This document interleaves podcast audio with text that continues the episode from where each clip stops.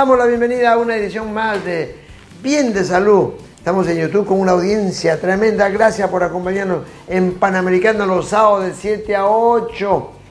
Este tema es trascendente. Este tema es fundamental.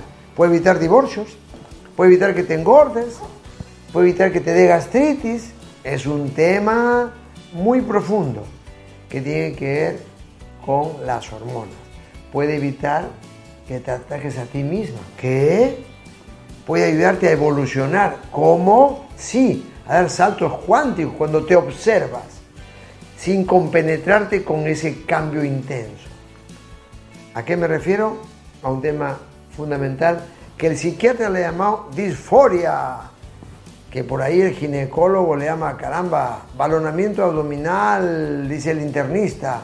Me refiero a la tensión premenstrual, que le han puesto diferentes nombres ya, ya, porque como tiene tendencia a la ansiedad, se va a psiquiatría, a la agresividad, se va a psicología, como tiene un problema de gastritis, se va al gastroenterólogo o tiene por ahí acné, se va al dermatólogo, porque esos días aparece acné porque la piel y el sistema nervioso están interconectados.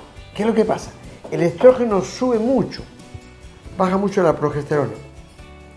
Y ahí nomás conocía Juan Coyotupa Vega, endocrinólogo y ginecólogo. Tuve consultorio con él. Y estudiamos a fondo la BC y la pidioxina. ¿Cómo evita que se hinche la barriga? Se llama valoramiento abdominal. Coyotupa me dijo, megadosis, 300 miligramos. ¿Y cómo Juan Coyotupa me dice, el sueño? Eso ya tiene mucho sueño porque el sueño es el mayor regulador hormonal. ¿Y por qué le pide su cuerpo frituras? Porque la grasa tiene que ver con las hormonas.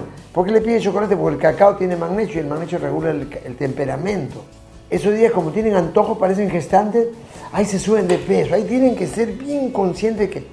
Ustedes notan, clarito, acné o ansiedad, eh, irritabilidad, hipersensible, la palabra técnica, hipersensibilidad, ahí tenemos que darle palomitas de maíz, esos días darle el, to, el, el toco si puede, si no quiere toco, chicha de jora, la kombucha, ese fermento. Mm. La salvia, la salvia real, la salvia es una maravilla. La salvia ayuda muchísimo porque es 10 de la mañana y 6 de la tarde. Eh, bajar la intensidad de la luz en la noche. Les conviene esos días la sauna o, o un baño turco, baño de senata, botar sal, se van a hinchar menos. La B6 es fundamental. La papa ñame, la tenemos en el Perú, se llama pituca, es silvestre.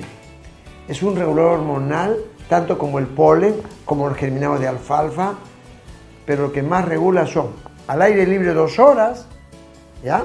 Regula la tensión premenstrual, porque tu aura se conecta con todo el...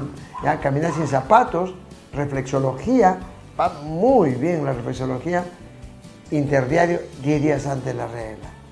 Y lo más, eh, aparte de la palomita de maíz, es ser consciente, ¿ya? Estado contemplativo, vuelvo a repetir, con tu templo, ropa de fibra natural y el magnesio que tanto hablo, tres dosis, 10 días antes de la regla. Dos sobres en la noche, puede ser con sabor y sin sabor, y en la mañana uno. Todo el día, todo el mes puedes tomar uno. Y esos 10 días, chicas, por favor, volverse vegetariana. Porque la carne de mucha sed, te hincha. Nada de animales 10 días antes la regla. Si come azúcar, peor, le saca vitamina B1. Si esos días come carne, peor porque tiene mucha sed. Si es el temperamento colérico y hay luna llena más tensión premenstrual, uy, bomba de tiempo. Miren, porque la luna de por sí exacerba los temperamentos. Si la chica es colérica, no puede ni debe comer carne días antes de la regla.